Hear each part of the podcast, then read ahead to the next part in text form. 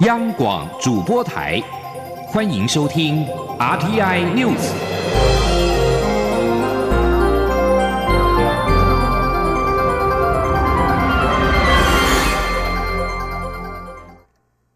各位好，我是主播王玉伟，欢迎收听这节央广主播台提供给您的 RTI News。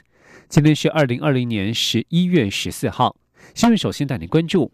美国国务卿蓬佩奥接受电台访问时提出，有关台湾不是中国的一部分，美国对台承诺超越党派等主张。我陆委会在十三号晚间回应表示，中华民国是主权国家，成立至今仍在台湾屹立不摇。台湾在过去、现在与未来都不是中华人民共和国的一部分。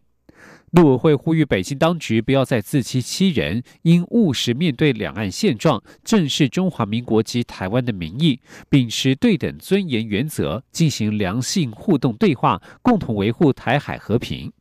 而我外交部在十三号表示，已经注意到并且感谢蓬佩奥的友善言论，他并且重申中华民国台湾主权独立是事实，也是现状。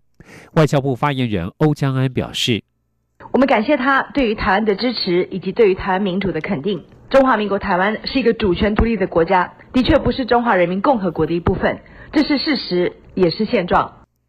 而总统府稍早也回应指出，中华民国是一个主权国家，这是不争的事实。我方一贯主张，两岸应基于对等尊严原则，共同维护台海和平稳定现状。而我方也将持续善尽国际义务，为台海以及区域的和平稳定、共繁荣发展贡献良善力量。台湾智库执行委员赖宜中分析，美国一中政策仅承认中华人民共和国是中国的唯一合法政府，但没有承认台湾是中国的一部分。蓬佩奥的发言只是把过去没有明说的部分，用比较正面的方式说出相同的主张。而国立政治大学外交学系教授卢业中则是认为。美国过去在台湾是不是中国的一部分的问题上，采取战略模糊的表述方式，而蓬佩奥这一次使用“中国”而非“中华人民共和国”，就是在打擦边球，测试北京当局的底线。卢业中认为，随着美国政府进入交接期，华府决策圈可能有人希望台美之间可以继续增进关系。蓬佩奥这一次的发言会让继任的拜登政府处理两岸问题时更加棘手。要改变这个趋势，要花费更多的政策成本。中国外交部发言人汪文斌在十三号除了重申一中原则是美中关系的政治基础，还说蓬佩奥出于一己政治私利，进一步破坏中美关系，损害台海和平稳定。赖宜中认为，中国是骂蓬佩奥给美国下任政府看，但是拜登政府会不会买账，就要看拜登团队当中由谁主导对中政策。不过可以肯定的是，不会有人去承认台湾是中国的一部分。继续关注的是新南向的司法合作。跨国弃毒再传捷报，调查局北部地区机动工作站与新南向国家泰国警方联手，先后在台湾及泰国两地查获近十二公吨，市值高达新台币近两百亿元的毒品 K 他命，创下两国弃毒合作史上的新纪录。前天记者陈国伟的采访报道。台湾与泰国携手破获最大宗的 kaita 密毒品案。调查局表示，财政部关务署基隆关在今年九月二十三号查获自泰国以货柜进口的化学原料碳酸钙十六公吨，当中夹藏十二包共三百公斤重的 kaita 密。调查局接获基隆关已请追查货主，由北基站与行业处基隆站共同侦办，并结合相关单位组成联合专案组，报请基隆地检署指挥侦办。调查局指出，检调人员在九月下旬到十月间，连续发动几波大规模弃捕行动，先将负责安排毒品运输及接货的范闲逮捕到案，在巡线找到毒品货主，后来过滤扣案市证，发现毒品包装及起运的源头是在泰国北流府的一处仓库，于是透过国际合作管道，将相关情资交给泰国皇家警察总署速毒局。泰国警方在十一月十二号前往搜。所，当场查获六十六包总重达一千六百五十公斤的 K 他命，加上现场存有一万公斤的不明化学物，经抽验也有 K 他命的反应，因此两地加总查获近十二公吨的成品与半成品。如果以市值每公斤新台币一百七十万元估算，总值逼近两百亿元。调查局长吕文忠表示，这是跨国合作非常成功的案件。泰国相关单位也向我国发出感谢函。他们在泰国呃巴公县某一个仓库里面查到了所有的毒品。呃，泰国的司法部长还有速毒委员会跟他们缉毒局在泰国共同举办的记者会里面正式宣布报案。这一件也是泰国历年来破获最大的海他命的呃案件。调查局提到，这起案件的毒品走私集团分工细密，在运输过程中大量使用人头，而且制造侦查断点。这个走私集团原本规划在首批三百公斤的 K 他命进入台湾后，要将后续在泰国仓库的一千六百五十公斤毒品陆续运到台湾，所幸一举破获。当中还有调查官因侦办此案而决定延后婚期，众人同心协力，展现台湾对弃毒断根溯源的决心。中央广播电台记者陈国伟新北采访报道。继续关注国内疫情，中央流行疫情指挥中心十三号公布，国内一口气新增了八例境外移入 COVID-19 确诊个案，创下四月十九号以来单日确诊数新高。指挥中心发言人庄仁祥表示，主要是因为国际疫情升温，以及近来菲律宾、印尼等外籍移工入境较多。但是这些确诊个案大多是轻症，对台湾的医疗量能影响不大。前天央广记者刘品希的采访报道。近来，台湾每天都有境外移入 COVID-19 确诊病例，其中绝大多数是外籍移工。疫情指挥中心十三号再公布，国内新增八例境外移入，创四月十九号以来单日新增确诊数新高。其中五人是外籍移工，分别自菲律宾跟印尼入境。指挥中心发言人庄仁祥表示，国外疫情升温，确诊数日创新高。目前境外移入个案大多是移工，而且主要来自菲律宾及印尼。除了因为当地的疫情严重外，可能也跟近来增加这两国移工入境的人数有关。全球目前的疫情，记得是超过五千两百万例了吧？哈，所以每天可能这个通报的病例数，我记得好像有超过六十万例哦。等于是各国的疫情，事实上都有在上升哦。另外一个是，当然也有可能是最近我们有看到这个印尼跟菲律宾的移工也比较多的状况。那当然是他们当地的疫情也比较严重，或是说我们目前最近呃可能有增加这这两个国籍的移工的一个进进来，这也可能是一个原因。媒体关切近来境外移入病例不断，我国医疗量能能否负荷？庄仁祥认为，这对台湾的医疗量能影响不大，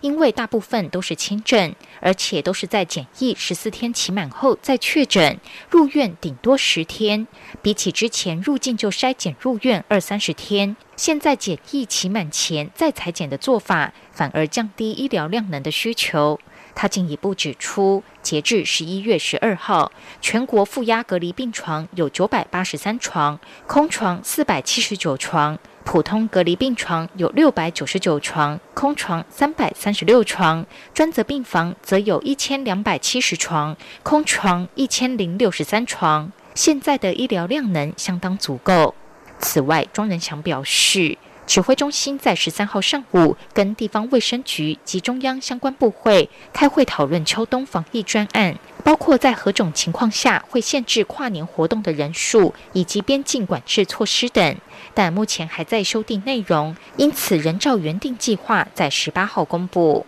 央广记者刘聘熙在台北的采访报道。继续关注是环境议题。全球每年有四百八十万到一千两百七十万吨的垃圾流入海洋，这些海洋垃圾究竟飘向何方？中央研究院十三号指出，风阻效应与海流都会影响海洋垃圾分布。他们发现，这些垃圾已经从亚热带逐渐转移到热带和极区，尤其以太平洋区最为严重。今天记者杨文军的采访报道。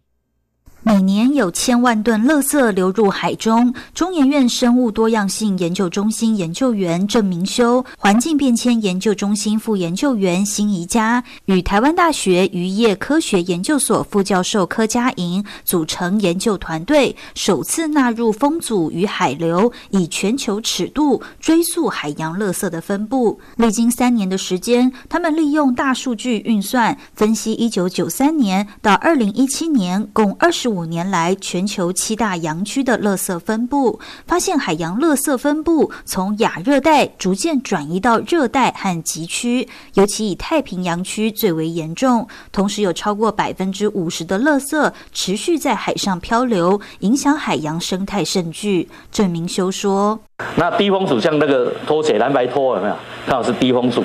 那保特瓶呢是中阻风阻。那最高风阻的就是保利龙，它完全是就飘在上面。”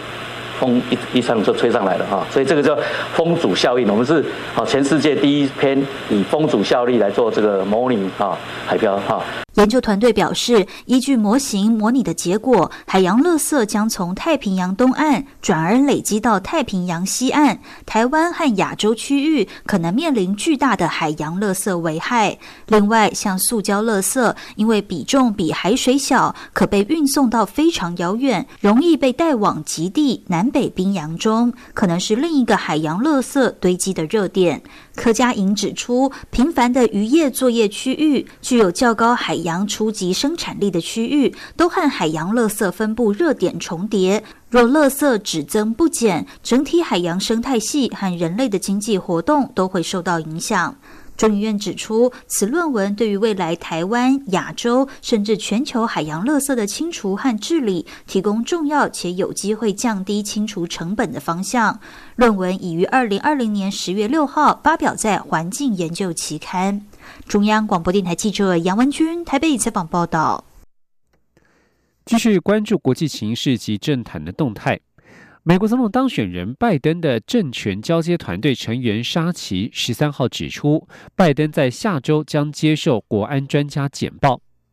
路透社报道，沙奇表示，拜登本周与顾问商议内阁人选，并且将持续与国会议员洽谈有关因应疫情的振兴方案，其中包括联邦参议院共和党领袖麦康奈在内。而在另外一方面，尽管外界认为现任总统川普已经连任失败。白宫贸易顾问纳瓦洛在财福斯财经新闻网表示，白宫在川普将有第二任期的假设之下，正在进行规划。而川普在选战之后极少露面，十三号稍后将面对媒体进行六天以来首度公开谈话。美国媒体在十三号则是推估，总统当选人拜登已经赢得三百零六张的选举人票，川普获得两百三十二张。路透社十三号引述官员与分析家指出，美国政府的政权更替预料将带来更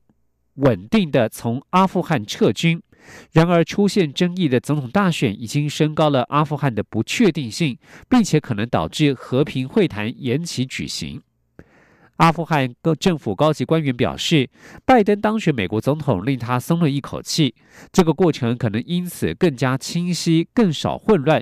驻阿富汗美军的命运不会被一则推特推文所左右。阿富汗民兵组织塔利班这个星期呼吁美国信守今年二月川普政府和他们所达成的协议，在明年五月之前撤走美军。阿富汗官员则是希望在明年五月之后仍有一些美军继续留住。阿富汗政府谈判代表、国会女议员库菲认为，受到川普干扰的美国大选可能减缓阿富汗的和平进程，但是她也表示，拜登的胜出给予阿富汗希望，撤军时间表将会依据现实的真实状况来进行。拜登阵营没有就此一问题发表评论。不过，拜登曾在网络上的一项外交政策演说当中表示，他会将大多数美军从阿富汗带回家，并将美国的任务聚焦在对于盖达组织和伊斯兰国。这里是中央广播电台。亲爱的海外华文媒体朋友们，我是中华民国侨委员会委员长童振源。侨委会为鼓励海外华文媒体撰写有关台湾人在世界各地的努力与贡献，特别创设海外华文媒体报道大奖，规划平面、网络报道类、广播类两类各三个奖项。整件作品只要能展现海外华文报道的专业及深度，就有机会获得美金两千五百元的奖金。报名自即日起至十一月三十日止，相关资讯请上侨委会官网或脸书专业查询。让我们一起汇聚全球侨胞能量，让世界看见台湾。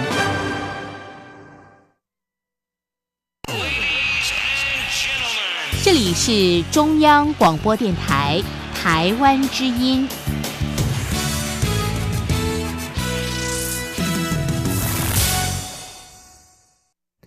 各位好，我是主播王玉伟，现在时间是上午的六点四十五分，欢迎继续收听新闻。有关美国猪肉开放的八项行政命令，经过立法院联席委员会多日的审查之后，全数保留送交院会处理，预估最快十二月中旬就能表决。对此，国民党团与时代力量党团皆主张相关的行政命令不予备查，而民进党团则是认为一切依照议事程序进行，届时院会势必将上演表决大战。前天记者刘玉秋的采访报道。有关开放来猪以及三十个月龄以上美牛进口相关的八项行政命令，以及相关一百零二项提案与附带决议，经地法院设服会环等联席会议连日审查后，全数保留送交院会处理。根据国民党设服会环委员会召回蒋万安的规划，全案十一月十二号送出委员会后，待一个月的协商期满，十二月十五号或十八号该周的立法院院会就能排案处理。届时朝野势必将掀起。表决大战，对于朝野将对莱猪的行政命令准驳再度展开攻防。国民党招会蒋冠安受访时表示，近期内他就会安排党团协商，但国民党团也有初步共识，坚持相关行政命令不予被查。像国民党，我们有一个提案，就是就这八个行行政命令，我们都不予备查，里面就有很详尽的说明。哦，为什么？哦，包括我们认为他没有依法召开，比如说咨议会啦，然后在实案汇报，没有实地查核，哦，等等等等。好，所以这个案子就会送院会表决。时代力量党团总召邱显志也认为，即便经过多日的审查，行政部门仍然无法说明来猪对于健康影响的风险，政府不该急于在明年一月就开放来猪进口。实力主张相关行政命令不能通过，应该退回。因为不管是说这个查验的能力，啊，或者是说你让这个查验之后，好不容易假设真的能够查验出来之后，我们的法则。配套都还没有完成的情况之下，你是认为说不应该去备查了？台湾民众党团也质疑，卫福部长陈时中与农委会主委陈吉仲，至今有很多的事情都还讲不明白，校园食品安全法制以及边境检验人力等问题都还没完备。对于通过行政命令立场保留，面对在野党团强烈要求将相关行政命令退回，不予备查，并反对政府开放来猪进口，民进党团。书记长庄瑞雄表示，执政党从善如流，将相关行政命令由备查改为审查。行政部门连日来也都提出诸多说明，届时院会处理该案时，一切就依照议事程序进行。中广电台记者刘秋采访报道。行政院发言人丁仪明失言影响牛肉面业者商誉的风暴延烧，行政院长苏贞昌十三号上午已经表示歉意，下午再带着行政院发言人丁仪明、民进党立委张宏禄和罗志正前往店家致意。苏贞昌不断的向老板表示不好意思和歉意，而老板说苏贞昌亲自出马，为了国家，他接受道歉。苏贞昌也在店内吃了一碗清炖牛肉面，感谢老板愿意接受。前天记者王维婷的采访报道。行政院发言人丁仪明十二号指，台北市牛肉面节冠军得主店家皇家传承使用来记美牛，引发店家不满，出示零检出证明自清。丁仪明随后道歉，并且前往店家致意，且购买一百份三百碗的牛肉面，希望弥补损失，但是又引发刷卡报公账的质疑。牛肉面风波越演越烈，行政院长苏贞昌十三号受访时表示歉意，也在脸书。书发文指出，政策说明不应该歪楼波及店家，更要求丁仪明深自检讨，不准有下次。苏贞昌今天傍晚也带着丁仪明和民进党立委到皇家牛肉面老店致歉。苏贞昌对老板表示，政府做事应该谨慎，发言不应该造成困扰，并多次对老板陈世珍弯腰表达歉意。陈世珍说，苏贞昌为了国家亲自出马，他相信有争议才会进步。不，他可以理解。苏贞昌说：“我今仔个特别出来，我已经来告诫，哎呀，真真诚意吼，啊，你袂失礼啊，大家讲真歹势，啊，我要求伊往后要更小心谨慎，服务公子更是要认真戒慎恐惧。啊，甲你讲歹势，特别带着，我带着，啊，我嘞。”同事来甲你会师的。哎，卖卖来讲，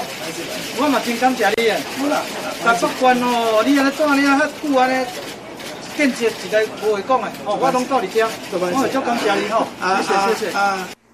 苏贞昌表示，这次争议引发国人同胞牛肉面业者困扰，行政院觉得很抱歉，也希望大家可以放下，以后行政院会更努力。苏贞昌在店内吃了一碗清炖牛肉面，大赞肉质软嫩、汤头浓郁、分量十足，并说去年到机场送女儿出国时，也在淘机的分店用餐，当时还签名留念，可见他之前就很支持牛肉面。苏贞昌并赠送老板行政院制作的餐碗汤匙组，代表吃饱继续冲。接着拿出现金付账，再次感谢老板不计较。中央广播电台记者王威婷采访报道。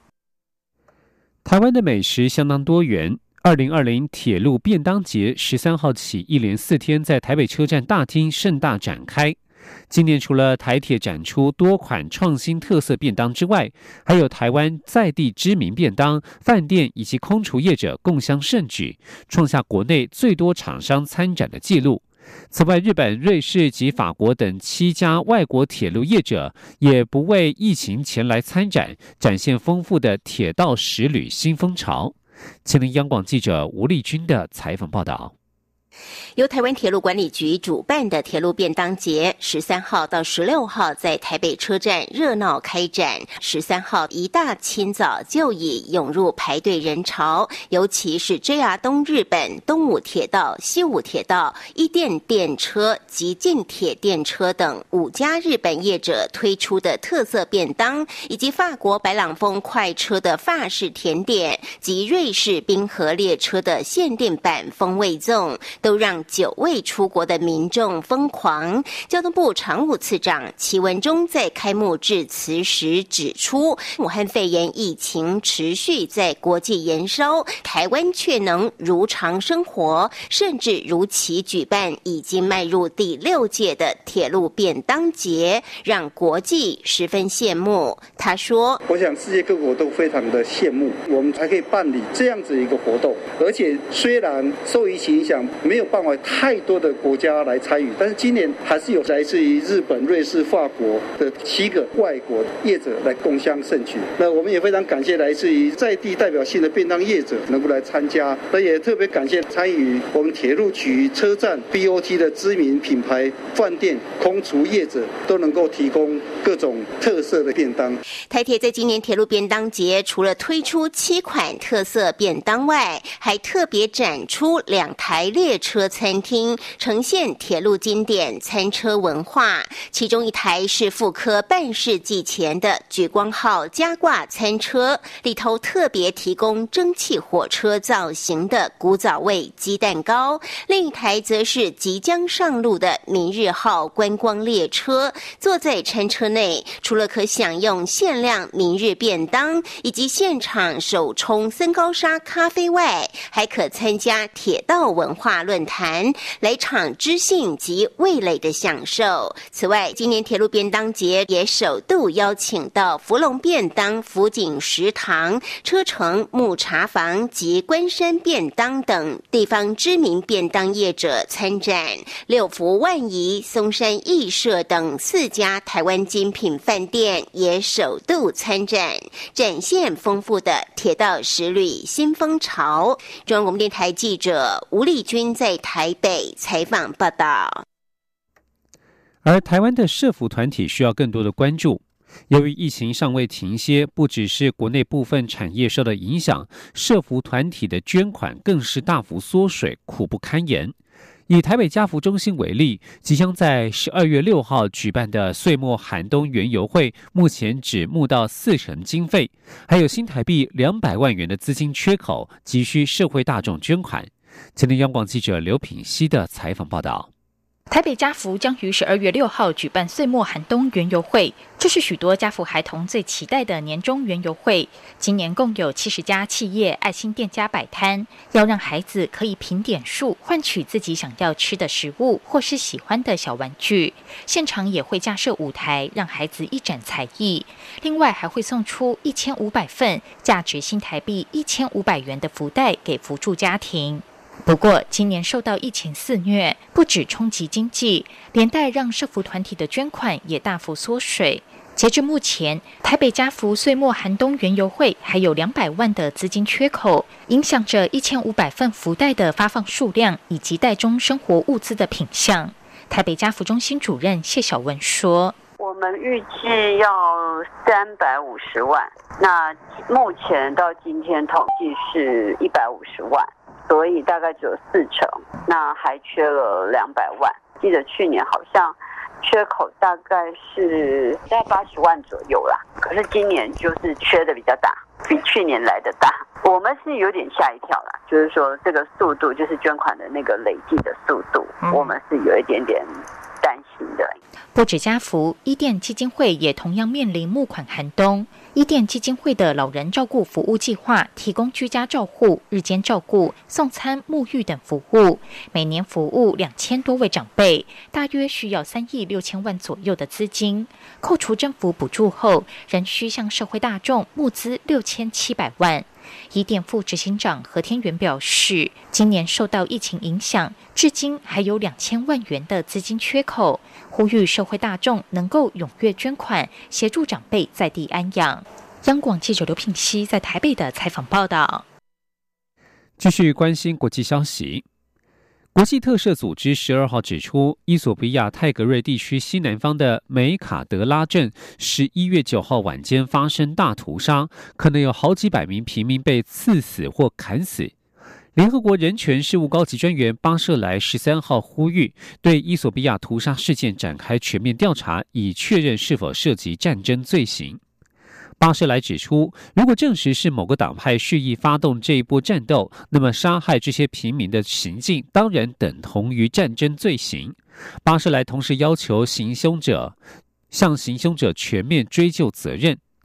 而根据报道，泰格瑞人民解放阵线与伊索比亚总理阿比政府之间的冲突已经有一个星期。阿比政府在十二号宣布，政府军在泰格瑞西部平乱有所进展，却传出大量平民遇害的报道。报道引述目击者指出，这波攻击是由泰格瑞人民解放阵线结盟的部队所发动，时间点大约在他们被伊索比亚军方打败之后。但国际特赦组织表示，目前还无法确认是哪一方犯下屠杀罪行。北京字节跳动科技公司十三号在法院文件当中指出，美国川普政府批准将强制这家中国企业出售短影音分享程式 TikTok 的命令延期十五天。根据路透社报道，TikTok 表示必须在十一月二十七号截止日期之前达成协议。以上新闻由王玉伟编辑播报，这里是中央广播电台台湾之音。二零二零年总统府音乐会将在十一月二十一号星期六下午在高雄卫武营国家艺术文化中心举行。中央广播电台将为您全程转播音乐会的实况。全球各地听友请使用中波一四二二千赫、一五五七千赫，短波九四零零千赫、九七零零千赫、一一八四零千赫、一一九二五千赫以及一二零二零千赫收听。也欢迎您上央广网站同步收看。央广的网址是 triple w 点 r t i 点 o r g 点 t w。十一月二十一号星期六下午两点到四点，请锁定央广网站以及中短波频率，一起聆听今年的总统府音乐会。